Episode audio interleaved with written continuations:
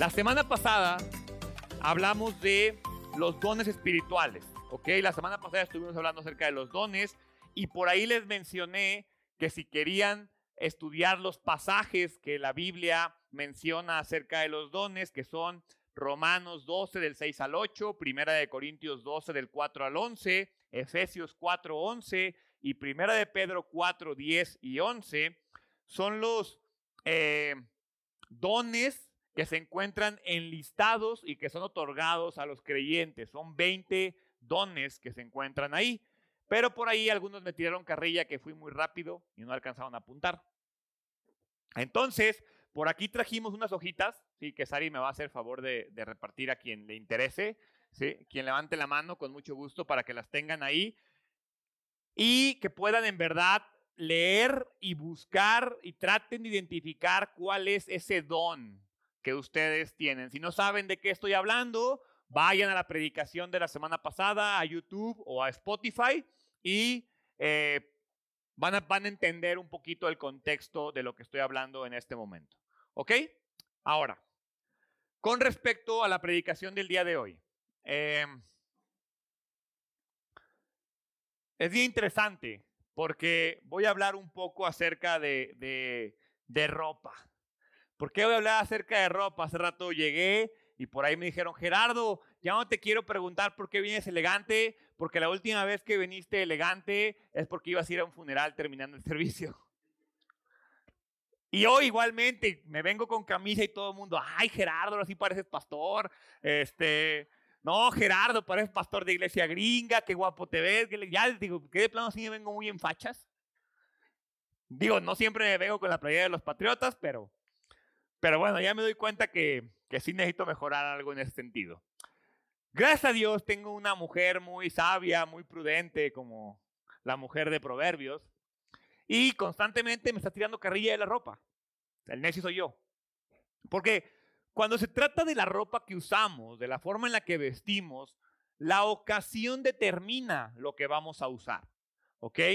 Eh, la forma en que nos vestimos definitivamente impacta cómo nos perciben las personas. Eh, y aunque como dice este refrán, que si la mona se viste de seda, mona se queda, lo que vestimos no cambia la persona que somos. ¿sí? O sea, sí, ahorita pude venir de camisa y fajado y entonces eso no va a cambiar la predicación que yo voy a dar el día de hoy. ¿sí? Eh, eh, la ropa y el atuendo que yo tengo no determina la persona que soy, pero la persona que yo soy sí determina la ropa que yo uso. Es decir, yo me voy a vestir conforme a la identidad que yo quiero transmitir a las personas. ¿Sí? La vida cristiana no es diferente. Y en Efesios capítulo 4 nos dice que debemos usar la ropa correcta. Y no estoy hablando de ropa de vestimenta, ¿sí? Pero debemos aprender, vimos cómo hace algunas semanas hablamos de caminar dignamente. El caminar dignamente, el andar dignamente, tiene que ver también con usar la ropa correcta. Una ropa correcta conforme a la nueva vida que Cristo nos está dando. Yo no puedo recibir una vida de Cristo nueva, perfecta, increíble, pura, santa, y seguirme vistiendo como siempre lo he hecho. Pero antes de que yo me pueda poner la ropa nueva que Cristo tiene para mí, es indispensable que yo me quite la vieja. No me puedo poner, como si voy a jugar un partido de fútbol llanero un día de lluvia, voy a llegar todo enlodado y después tengo una boda, no puedo pretender quitarme solo la ropa y ponerme la ropa nueva o ponerme la ropa encima. Tiene que haber un proceso en el cual me quito lo viejo, me limpio y me pongo lo nuevo. Y en Efesios 4:17 me gusta porque Pablo nos dice cómo llevar a cabo este proceso. La idea central de este pasaje es muy, muy clara. Y es que debido a que los creyentes tenemos una nueva vida a través de Cristo, debemos vivir una nueva vida por medio del Espíritu Santo. Es decir, Cristo nos compró una vida nueva. El problema es que tú y yo a veces no la vivimos. La dejamos guardada en un cajón o la utilizamos solamente cuando la necesitamos y seguimos viviendo nuestra vida de la misma forma en la que lo hacíamos antes, solo que ahora soy creyente. Y entonces quiero que hablemos un poquito acerca de los trapos sucios, de esta ropa sucia que usamos o que usábamos. Efesios 4:17 dice, con la autoridad del Señor digo lo siguiente, ya no vivan como los que no conocen a Dios, porque ellos irremediablemente, están irremediablemente confundidos.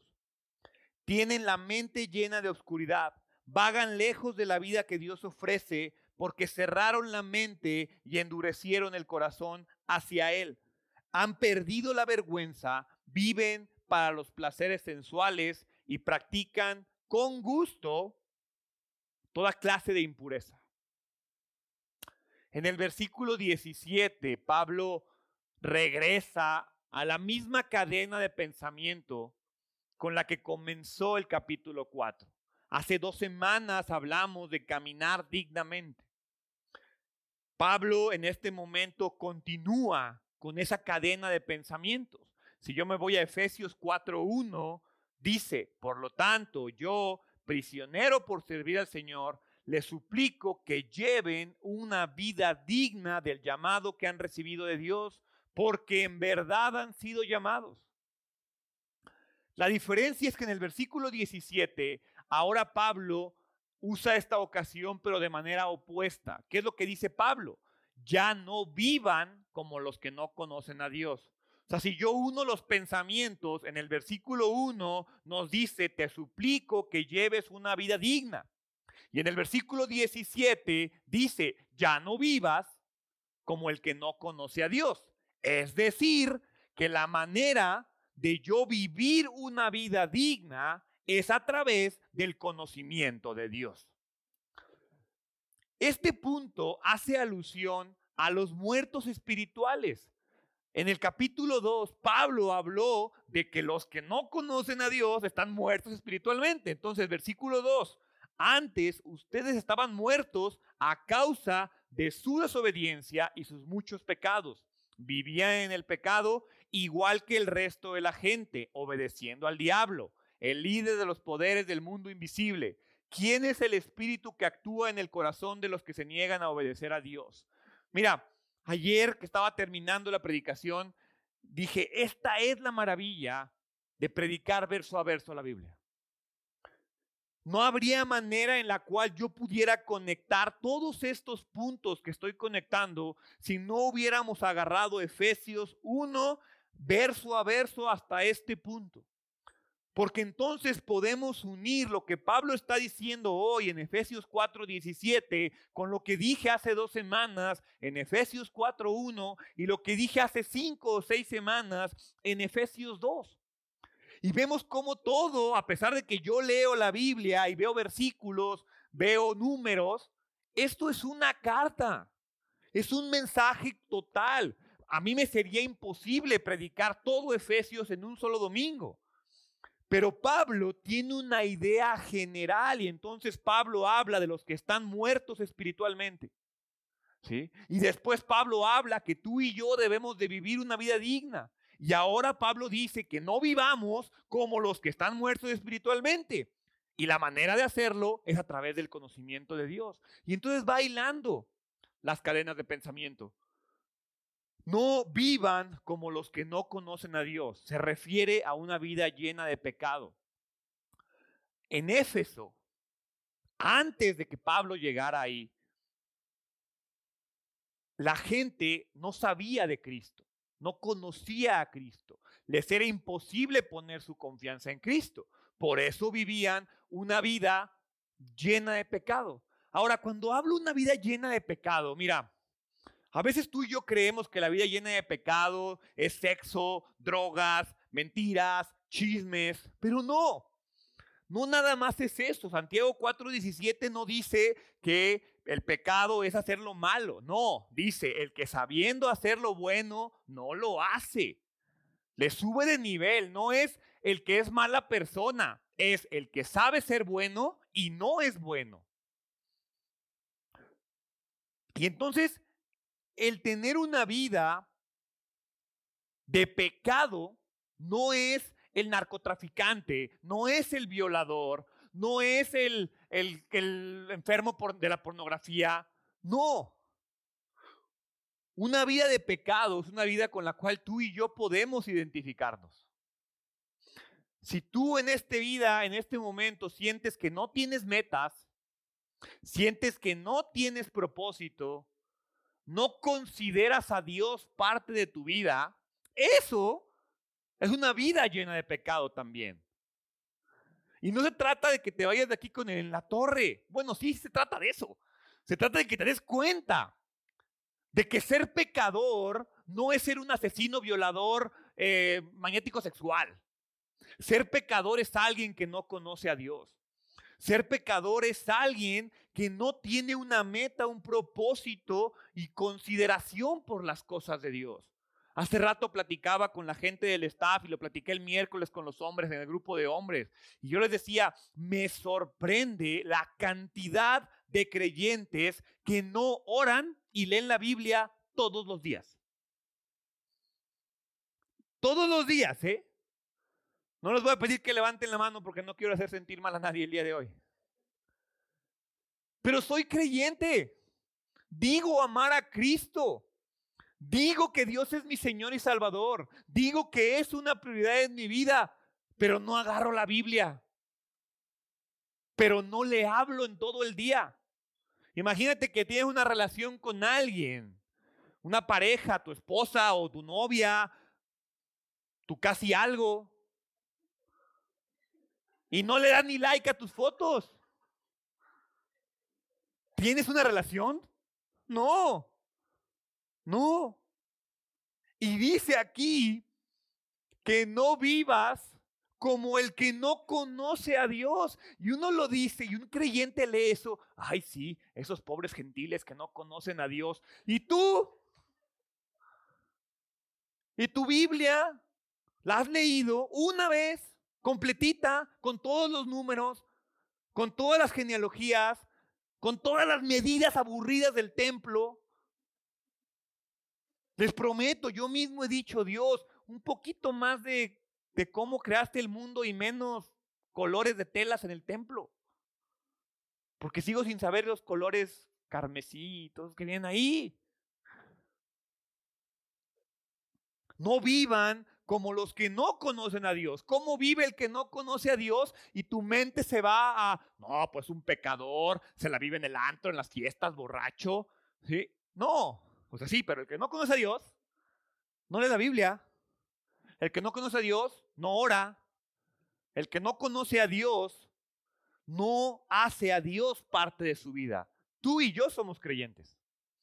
Se supone que Dios debería ser parte de nuestra vida.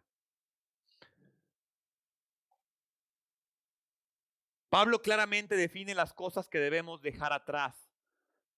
Dice una mente llena de oscuridad, un corazón endurecido y una vida llena de pecado. Esa es la ropa que tienes que sacar del closet. Esa es la camisa que ya no te queda, brother. Ya, ya se fue. ¿Sí? Mente llena de oscuridad. Pablo dice que los que tienen una mente llena de oscuridad están irremediablemente confundidos. El no creyente o el creyente que no conoce a Dios simplemente es incapaz de aceptar las cosas de Dios. Primera de Corintios 2.14 dice, pero los que no son espirituales no pueden recibir esas verdades de parte del Espíritu de Dios. Todo les suena ridículo y no pueden entenderlo porque solo los que son espirituales pueden entender lo que el Espíritu quiere decir. Todos tenemos una persona a la cual le hemos predicado mucho tiempo y parece que no entiende. No es mala onda. Es que en verdad es incapaz está irremediablemente confundido y el único que puede hacer algo ahí es Dios. Entonces deja de intenciar a esa persona porque la va a agarrar contra Dios y ponte a orarle a Dios para que le revele su luz. Y vas a ver cómo Él va a venir contigo. A veces creemos que las personas que no conocen a Dios o una mente llena de oscuridad son personas tontas. Y no.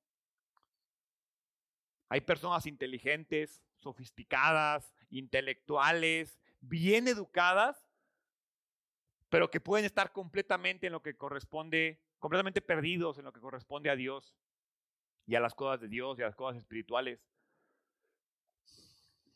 También Pablo dice que tengamos o que dejemos de lado un corazón endurecido.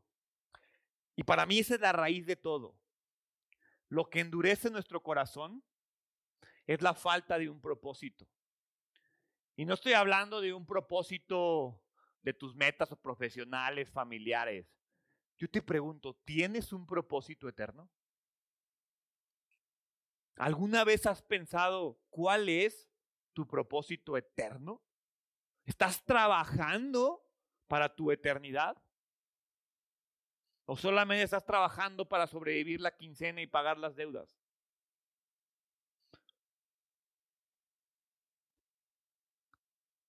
Para mí, el corazón endurecido es la raíz de todo, de que no tengamos un propósito eterno, de que tengamos la mente llena de oscuridad, de que vivamos en ignorancia espiritual. La palabra que viene ahí traducida como endurecido, es porosis, que significa no solamente dureza. Me llamó la atención que la palabra porosis significa terquedad, insensibilidad. O sea, yo podría decir no solamente un corazón endurecido, podría decir un corazón terco, un corazón insensible. Porque si yo te digo, no, un corazón endurecido, muchos de aquí me pueden decir, no, el mío no está endurecido, Gerardo no, no está así súper padre, pero endurecido no está.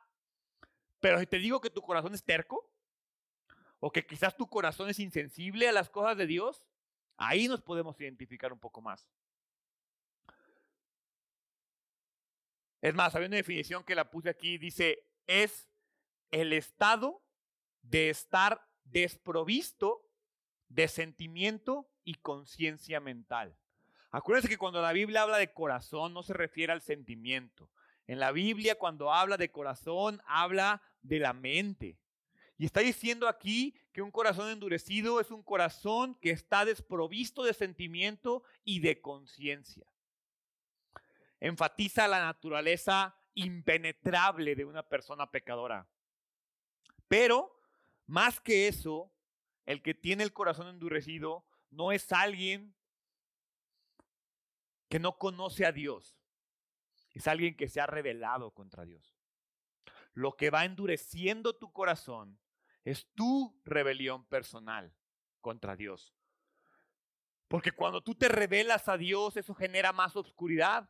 Y la oscuridad genera más endurecimiento, más indiferencia, menos conciencia. Les decía hace un momento al staff, si estás esperando que te den ganas de orar, si estás esperando que te den ganas de abrir tu Biblia, si estás esperando que te den ganas de tener una relación con Dios, eso no te va a pasar. ¿Por qué? Porque nuestra naturaleza es otra. Y entonces caemos en una espiral de pecado, una espiral que nos lleva a endurecimiento, indiferencia, obscuridad, más endurecimiento, más indiferencia, más oscuridad. Cuando nuestro corazón no está siendo llenado por Cristo a través del Espíritu Santo, el corazón, se endurece más y más y más. Y también dice que debemos dejar de lado una vida llena de pecado, una mente obscurecida. Tenemos que dejar el corazón endurecido y una vida llena de pecado. Mira, una mente obscurecida y un corazón endurecido no son el mejor ambiente para desarrollar una vida espiritual nutritiva. Definitivamente. Entonces, en lugar de fruto del Espíritu, esas condiciones generan hierba mala en tu corazón. Hierba mala de la sensualidad, de la impureza, del ego, de la avaricia, de la mentira, del chisme, de la vanidad. Cuando la Biblia habla de una vida llena de pecado, habla de una vida moralmente destruida. Estás en un punto moralmente bajo. Te vuelves insensible a la diferencia entre lo correcto y lo incorrecto. Eso es muy evidente. Si les acabo de decir que la definición de Santiago 4:17 es el que sabiendo hacer lo bueno no lo hace, entre más se endurece tu corazón, la diferencia entre lo bueno y lo malo se pierde. Y entonces te vas llenando más de pecado creyendo que no estás haciendo nada malo. Se va cauterizando ese elemento que te dice la diferencia entre lo bueno y lo malo. Y lo interesante es que esto que es verdad para la gente de Éfeso sigue siendo verdad para nosotros. Es importante que entendamos que Pablo está hablando no solo a los creyentes, sino Pablo, perdón, Pablo no le está hablando solo a los no creyentes, Pablo le está hablando a los creyentes, a los que creen que su corazón no está endurecido, a los que están ahí leyendo esta carta de Pablo, creyéndose que están bien. Le está leyendo, le está mandando un mensaje al que está sentado hoy aquí, creyendo que tiene una relación con Cristo, pero su mente está oscurecida y su corazón está endurecido. Y si esas dos cosas están pasando, tu vida está llena de pecado y peor aún, quizás ni siquiera lo sabes. Son personas que quizás se quitaron la ropa vieja, pero la guardaron en el closet. No la han tirado. Y cuando es necesario, van y la sacan. Van y se la ponen. Eh, ayer, esta semana, estuvieron pintando mi casa y la pinta un tío mío y me dice, oye hijo, ¿no tienes por ahí unos tenis viejos que, que, te, sobren para, los quiero usar para pintar? Y yo me, ya se los di y después estaba haciendo el mensaje y me quedé pensando y dije, es que sí es cierto. A veces así somos tú y yo. Tenemos una ropa en el cajón que es la ropa para ensuciarnos. Y ahí está y no la sacas. Está guardadita. Vives como un creyente. Ah, pero viene una fiesta. Ah, pero viene una persona. Ah, ah, déjame saco la ropa de ensuciarme. Déjame quito la del creyente. Y saco del cajón la ropa que se puede ensuciar. Porque no hemos sido capaces de deshacernos de esa vieja ropa. Versículo 20. Renovando el guardarropa. Pero no es lo que ustedes aprendieron acerca de Cristo, ya que han oído sobre Jesús y han conocido la verdad que procede de Él. Desháganse de su vieja naturaleza pecaminosa y de su antigua manera de vivir que está corrompida por la sensualidad y el engaño en cambio, dejen que el Espíritu les renueve los pensamientos y las actitudes. Pónganse la nueva naturaleza creada para ser la semejanza de Dios, quien es verdaderamente justo y santo. Pablo nos habla directamente a ti y a mí. Pablo nos está hablando a nosotros. Dice, eso no es lo que ustedes aprendieron. Dice ahí, los que han oído sobre Jesús. Si tú has oído sobre Jesús, este mensaje es para ti. Deshazte de la vieja naturaleza pecaminosa y de la antigua manera de vivir. Deshazte de ella. Los que hemos reconocido, mira, alguna vez seguramente sentiste bonito en una predicación, en una alabanza, en un retiro, alguien te predicó, alguien te mostró a Cristo y tú dijiste, sí, reconozco a Cristo como Señor y Salvador. Sí, reconozco a Jesús como el camino, la verdad y la vida. Sí, reconozco a Jesús como el Señor de mi vida. si tú hiciste eso de conciencia, de corazón alguna vez, estás capacitado para vivir una vida diferente. No quiere decir que vas a cambiar y tener un cambio de 180 grados de la noche a la mañana. No, pero si tú ya lo hiciste, el Espíritu Santo comienza a capacitarte para que vivas conforme a esa verdad. Por eso dice que el que confiesa con su boca y cree en el corazón. Segunda de Juan, capítulo 4. Qué contento, no capítulo, versículo 4, qué contento me puse al encontrarme con alguno de tus hijos y ver que viven de acuerdo con la verdad tal como el Padre lo ordenó. Mira ese versículo, lo leí y sé que lo está escribiendo Juan, pero me puse a pensar, ¿qué pasaría si Jesús se encontrara conmigo? ¿Diría y se pondría contento porque estoy viviendo conforme a la verdad o no? ¿Qué pensaría de ti? ¿Estás poniendo contento a Jesús con tu manera de vivir?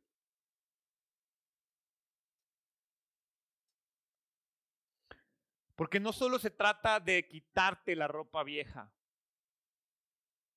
se trata de renovar el guardarropa. Esta semana me fui a comprar camisas. Me llevaron. Así como el Espíritu nos lleva, Sari me llevó a renovar el guardarropa. Ya vas a, ya, pero no nada más eso. Cómprate esas camisas y ya vas a poder sacar las viejas, ¿ah? No estoy listo todavía, pero sí. Eso pasa. No nada más se trata de agarrar la ropa nueva que Dios nos dio, eso está padrísimo. Agarrar la nueva vida, esa échamela, Padre, dame las bendiciones, esas misericordias que se renuevan cada mañana, dámelas. Y Dios te dice, ¿y a qué hora te deshaces de lo viejo? ¿A qué hora dejas lo viejo a un lado? Deja que el Espíritu renueve tu mente, tus pensamientos, tus actitudes. El Espíritu Santo te va a ir a comprar un nuevo atuendo. Pero te lo tienes que poner. Tú tienes que ponértelo. Y tú tienes que quitarte el viejo. Y tú tienes que tirarlo a la basura. El Espíritu Santo nunca va a hacer eso por ti. Ahora, esta nueva naturaleza, esta nueva ropa, estas nuevas prendas que Dios nos da, fíjate lo que dice ahí que hacen nos hacen semejantes a Dios. Semejantes a Dios. Es decir, usando la justicia, la santidad y la verdad de Cristo, Dios te confeccionó la mejor ropa que puedes usar en tu vida. Agarró las telas, las mejores telas de justicia, santidad y verdad, y te armó un traje hecho a la medida. La pregunta es, ¿cómo renuevo mi mente? Tienes que oír sobre Jesús y tienes que conocer la verdad que procede de Él. Mira, si pasas ocho horas en TikTok y pasas cinco minutos leyendo la Biblia, pues es imposible que cinco minutos renueven ocho horas. ¿eh? No dan las matemáticas. ¿Quieres que tu mente se llene de la palabra de Dios? Haz de la palabra de Dios una prioridad. ¿Quieres que tu ansiedad se baje? Haz de la oración, haz de la lectura. Todo el tiempo que estés ansioso, agarra la Biblia y ponte a leer la Biblia. El tiempo que estés deprimido, agarra la Biblia y ponte a leer la Biblia. Cuando tengas ganas de pecar, agarra la Biblia y ponte a leer la Biblia. Así funciona. No puedo renovar si no saco lo viejo. Significa dejar nuestros valores que rechazan a Dios y reemplazarlo con los valores de Dios. Filipenses 2, 12 dice, queridos amigos, siempre siguieron mis instrucciones cuando estaba con ustedes y ahora que estoy lejos, es aún más importante que lo hagan. Esfuércense por demostrar los resultados de su salvación obedeciendo a Dios con profunda reverencia y temor, pues Dios trabaja en ustedes y les da el deseo y el poder para que hagan lo que a Él le agrada. Pero Dios no te va a dar ese deseo y ese poder si tú no obedeces a Dios con profunda reverencia y temor. Te quedas sentado en el sofá esperando que Dios te mande las ganas. Así no funciona. Te pones a obedecer y el proceso va a comenzar. Es que Dios comienza el cambio en mi vida. No, Dios ya lo hizo, Dios ya murió por ti. El que tiene que comenzar, el que tiene que dar el primer paso eres tú. La bolita está de nuestro lado. Dios no nos va a dejar solo. El Espíritu Santo está ahí como prueba para acompañarnos. Pero el que tiene que dar los pasos eres tú. Lo interesante acerca de esta renovación es que no es algo que haces una sola vez. Es un error muy común en el creyente. Creer que me renuevo una sola vez y ya, estoy hecho nuevo y se acabó. No, el proceso de renovación es constante. ¿Por qué? Porque seguimos pecando. Porque seguimos fallando. Es un proceso que se debe llevar a cabo todos los días. Y eso es lo que está padre, porque entonces es como si tuvieras ropa nueva para estrenar todos los días. Dice la Biblia que las misericordias de Dios se renuevan todos los días. Nuestra mente también se debe renovar todos los días. Y entonces ya vimos los trapos viejos, ya vimos la renovación del guardarropa, y ahora me encanta cómo Pablo se pone práctico y nos dice literalmente qué es lo que hay que ponernos y qué es lo que hay que quitarnos. Después de describir el concepto, Pablo nos va a llevar a la práctica, cómo lo hago todos los días. Y en los siguientes versículos Pablo nos presenta esta prenda que me tengo que quitar, la prenda que me tengo que poner. Vamos a ver malas actitudes, malas acciones que deben de ser reemplazadas. Porque mira, eso es un tema hasta psicológico. Si tú hablas de formación de hábitos y quieres eliminar un hábito, es bien complicado eliminar un hábito, pero es bien fácil reemplazarlo. Si tú quieres dejar algo, va a ser mucho más complicado que reemplazarlo con algo. Entonces, ese hábito, esa, por eso les digo, oye, tengo un problema de adicción a la pornografía. Cuando te den ganas, agarra la Biblia. Porque si te quedas esperando que se te quiten las ganas del otro, no va a pasar. Y eso aplica para cualquier pecado que tú tengas. Cuando sientas que estás cayendo en ese pecado, ahí oras. Ahí agarras la Biblia. Ahí buscas a Cristo. Y entonces no eliminas una cosa, la reemplazas. Y la necesidad que tenías, que era satisfacida o satisfecha, perdón, por un pecado, ahora esa necesidad va a ser satisfecha por Cristo.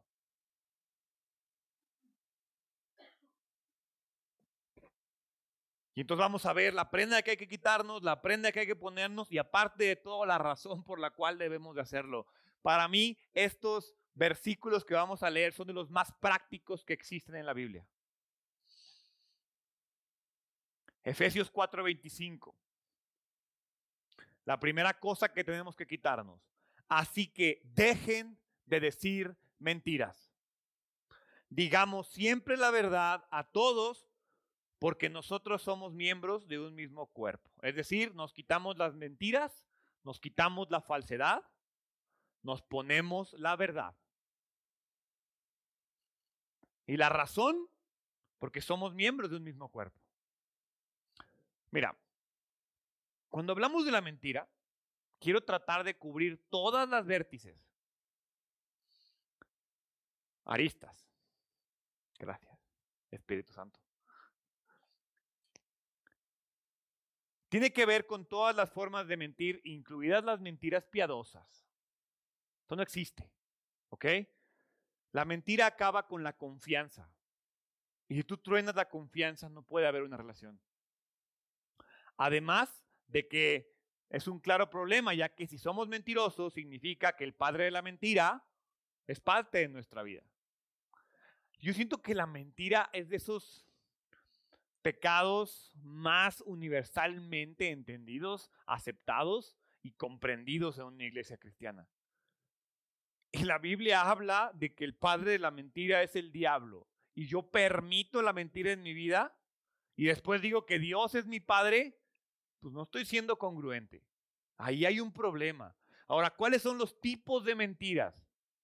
El engaño es una mentira.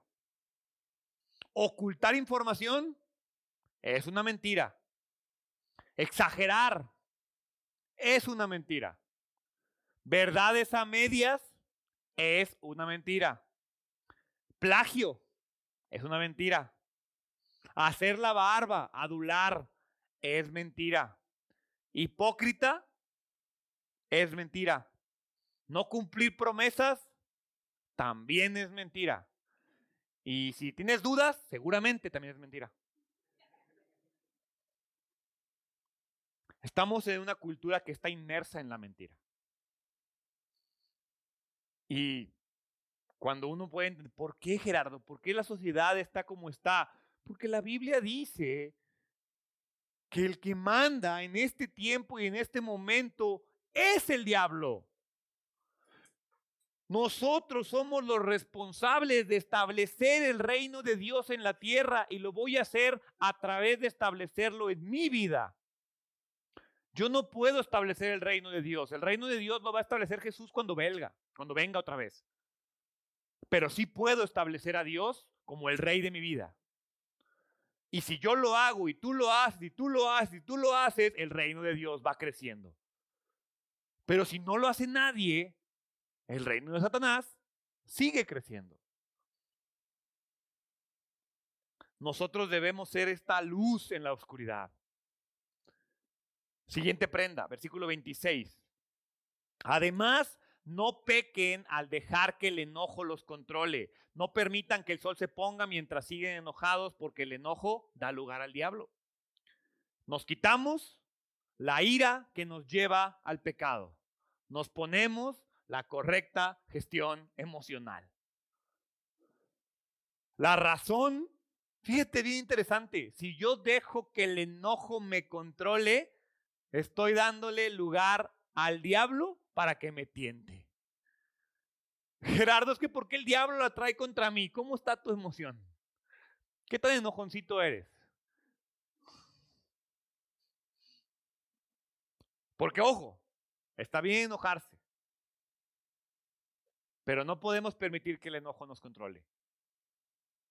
Jesús se enojaba, pero Jesús jamás pecó el problema no es el enojo. El problema es lo que hago cuando estoy enojado. De hecho, si me apuras, necesitamos más enojo. Estamos demasiado complacientes hoy en día. Permanecemos muy indiferentes y apáticos ante el pecado. Dice ahí que no se ponga el sol sobre tu enojo. Ojo, eso no significa que el problema se resuelve. Sari y yo hemos tratado de hacer eso. No irnos a dormir enojados. Nos han dado las 4 o 5 de la mañana, sí, pero no nos vamos a dormir enojados. Ya no dormimos. Pero tampoco significa, ay, Gerardo y Sari, no, no, no, no, no, para nada. Y no necesariamente el problema se resuelve, pero el enojo se elimina. El problema hay que resolverlo después. Y hay problemas que puede durar meses. Pero el enojo no puede durar meses. Porque el enojo le da lugar al diablo en nuestra vida. Romanos 12, 17 dice, nunca devuelvan a nadie mal por mal. Compórtense de tal manera que todo el mundo vea que ustedes son personas honradas Hagan todo lo posible por vivir en paz con todos. Queridos amigos, nunca tomen venganza. Dejen que se encargue la justa ira de Dios, pues dicen las escrituras, yo tomaré venganza, yo les pagaré lo que se merece, dice el Señor. Mira, de que mi ira se encargue, a que la ira de Dios se encargue, les va a ir peor con la ira de Dios. ¿Quieres que le vaya mal? Déjaselo a Dios. No te enojes tú. Tercer prenda.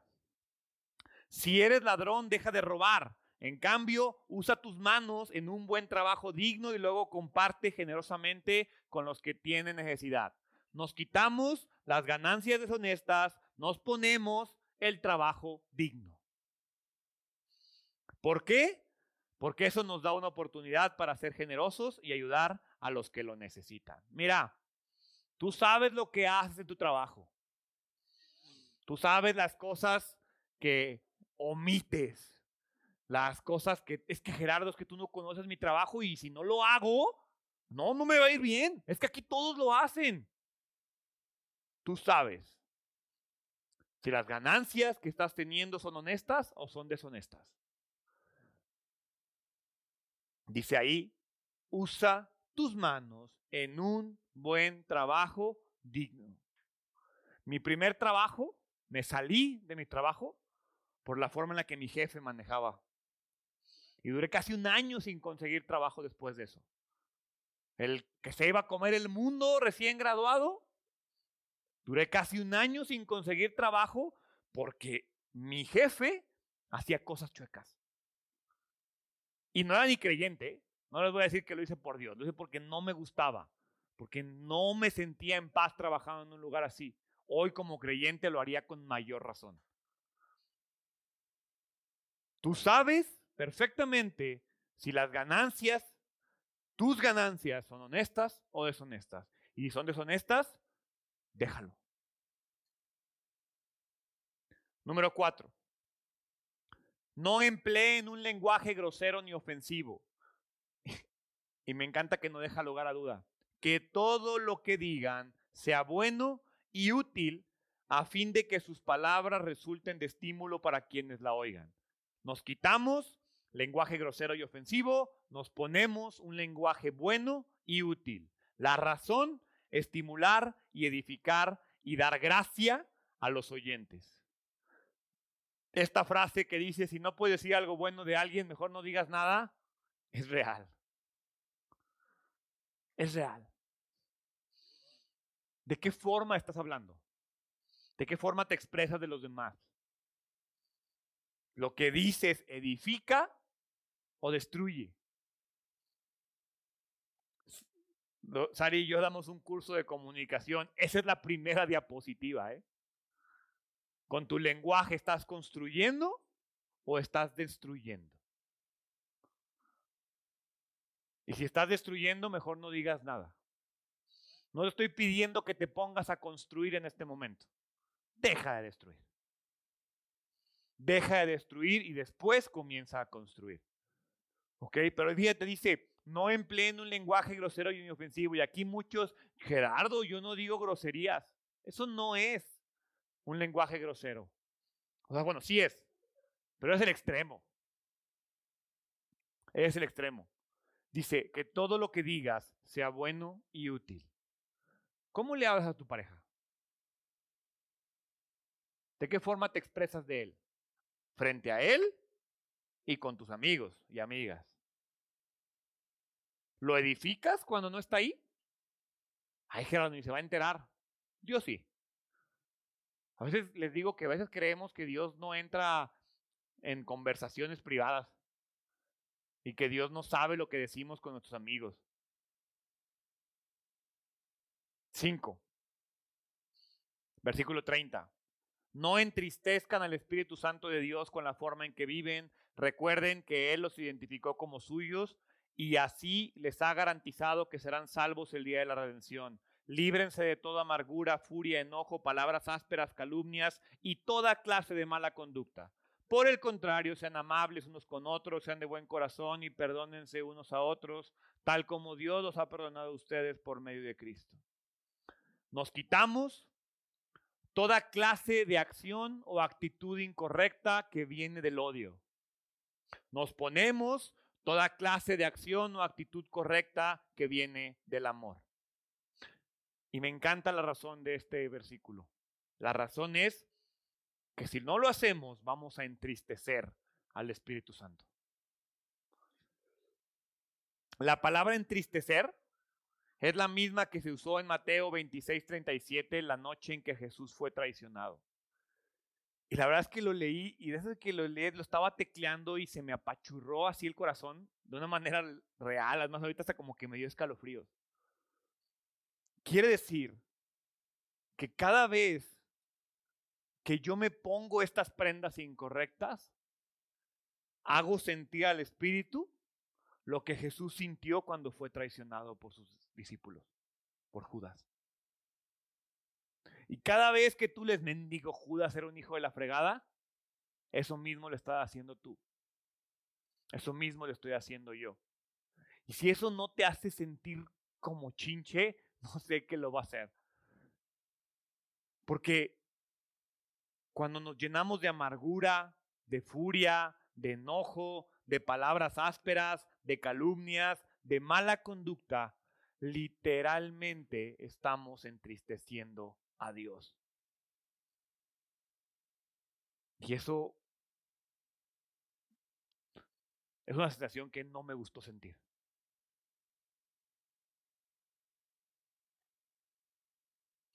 Ahora, cuando somos amables, de buen corazón y nos perdonamos, el Espíritu se deleita. ¿Qué tan qué tanto gozo siente el Espíritu Santo con tu vida? Imagínate que es una película. ¿Eres un drama? ¿O es una buena película que, que te emociona y que te hace reír y que disfrutas en verdad?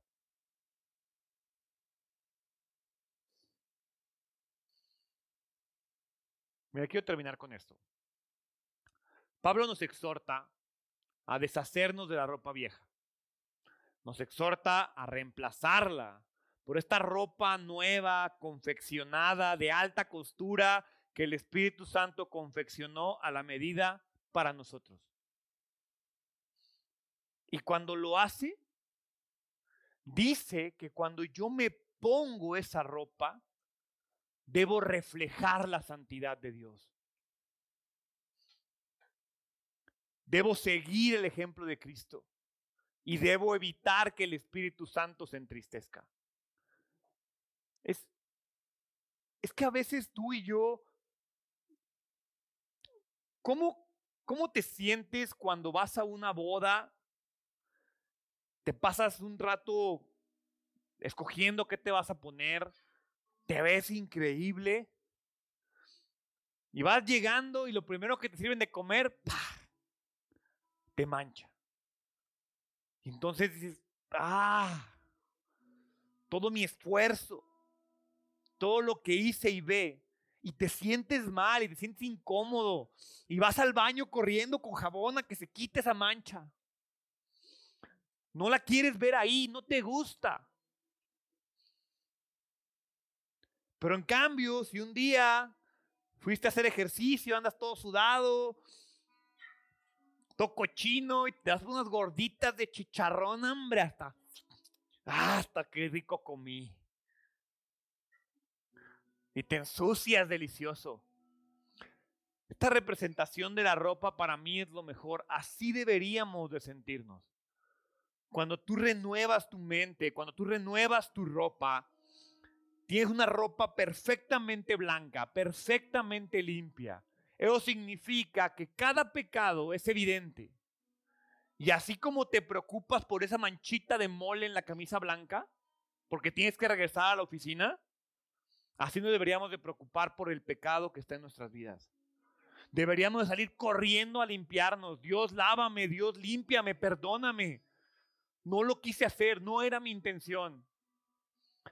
Pero no, nos encanta empinarnos el plato de mole y lo que se manche y lo que se tenga que manchar. Claramente todos aquí vamos a fallar. Alguna vez vamos a volver a los viejos hábitos, vamos a caer en viejos pecados, vamos a retomar viejos vicios, vamos a repetir pecados, vamos a tropezar con la misma piedra. Eso es parte de nosotros. Sin embargo, se nos olvida que nos podemos aferrar a lo que dice Primera de Juan capítulo 1 versículo 9, que dice, Pero si confieso mis pecados, Él es fiel y justo para perdonar nuestros pecados y limpiarnos de toda maldad. No es lo mismo quitarle una mancha a una ropa nueva que quitarle la ropa, la mancha, a una ropa que se está deshaciendo. Mis hijos no sé cómo manchan la ropa. Pero primero se desgasta la ropa antes que quitar la mancha. Con Cristo no es así. La ropa de Cristo es de tan alta calidad que no importa las veces que la laves, la mancha se va a quitar. Y si crees que está muy profunda la mancha, ponte de rodillas y dile a Dios que te dé otra ropa y te la va a dar. Romanos 12, 1, 2 dice, por lo tanto, amados hermanos, les ruego que entreguen su cuerpo a Dios por todo lo que Él ha hecho a favor de ustedes, que sea un sacrificio vivo y santo, la clase de sacrificio que a Él le agrada. ¿Tu vida es un sacrificio que le agrada a Dios? Esa es la verdadera forma de adorarlo, con nuestra vida, con nuestro sacrificio. No imiten las conductas ni las costumbres de este mundo, más bien dejen que Dios los transforme en personas nuevas al cambiarles la manera de pensar. Entonces aprenderán a conocer la voluntad de Dios para ustedes, la cual es buena, agradable y perfecta. Cuando hablamos de ropa, hemos avanzado bastante desde los tiempos de Adán y Eva. Allá usaban hojitas. Ya tú y yo traemos ropa diferente. Pero desafortunadamente todos hemos nacido con un traje muy feo. Todos hemos nacido con la naturaleza pecaminosa. Y lo peor es que a lo largo de la vida vamos echando a perder ese traje que de por sí ya estaba feo. Isaías 64, 6 dice, estamos todos infectados por el pecado y somos impuros. Cuando mostramos nuestros actos de justicia, no son más que trapos sucios. Como las hojas del otoño nos marchitamos y caemos y nuestros pecados nos arrasan como el viento. Mira, en este pasaje que vimos hoy, aprendemos cómo usar la ropa nueva que Dios ha puesto a nuestra disposición.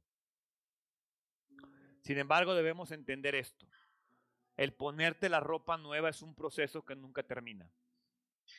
Y no va a terminar porque la ropa es algo que está cubriéndonos solamente.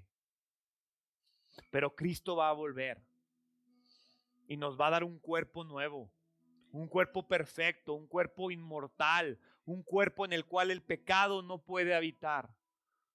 Pero mientras esperamos ese momento, me tengo que aferrar a la ropa nueva que Cristo me ha dado. Hoy me gustaría que identificaras una prenda.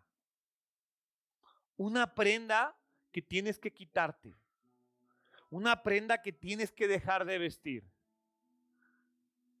Y una vez que lo hagas, porque estoy seguro que es muy rápido, todos tenemos aquí esa prenda que tenemos que sacar de nuestro closet.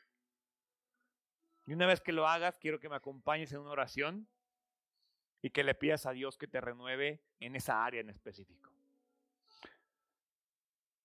Padre, Gracias. Gracias porque sé que tú quieres renovar mi mente, mi vida. El día de hoy pongo en tus manos ese pecado específico, Padre, que cada uno de mis hermanos tiene en sus mentes en este momento. Esa prenda que necesitamos sacar de nuestro closet. Te pido que nos ayudes a tomarla, a destruirla, a tirarla a la basura pero sobre todo, Padre, te pido que nos des ese elemento con el cual vamos a reemplazarlo.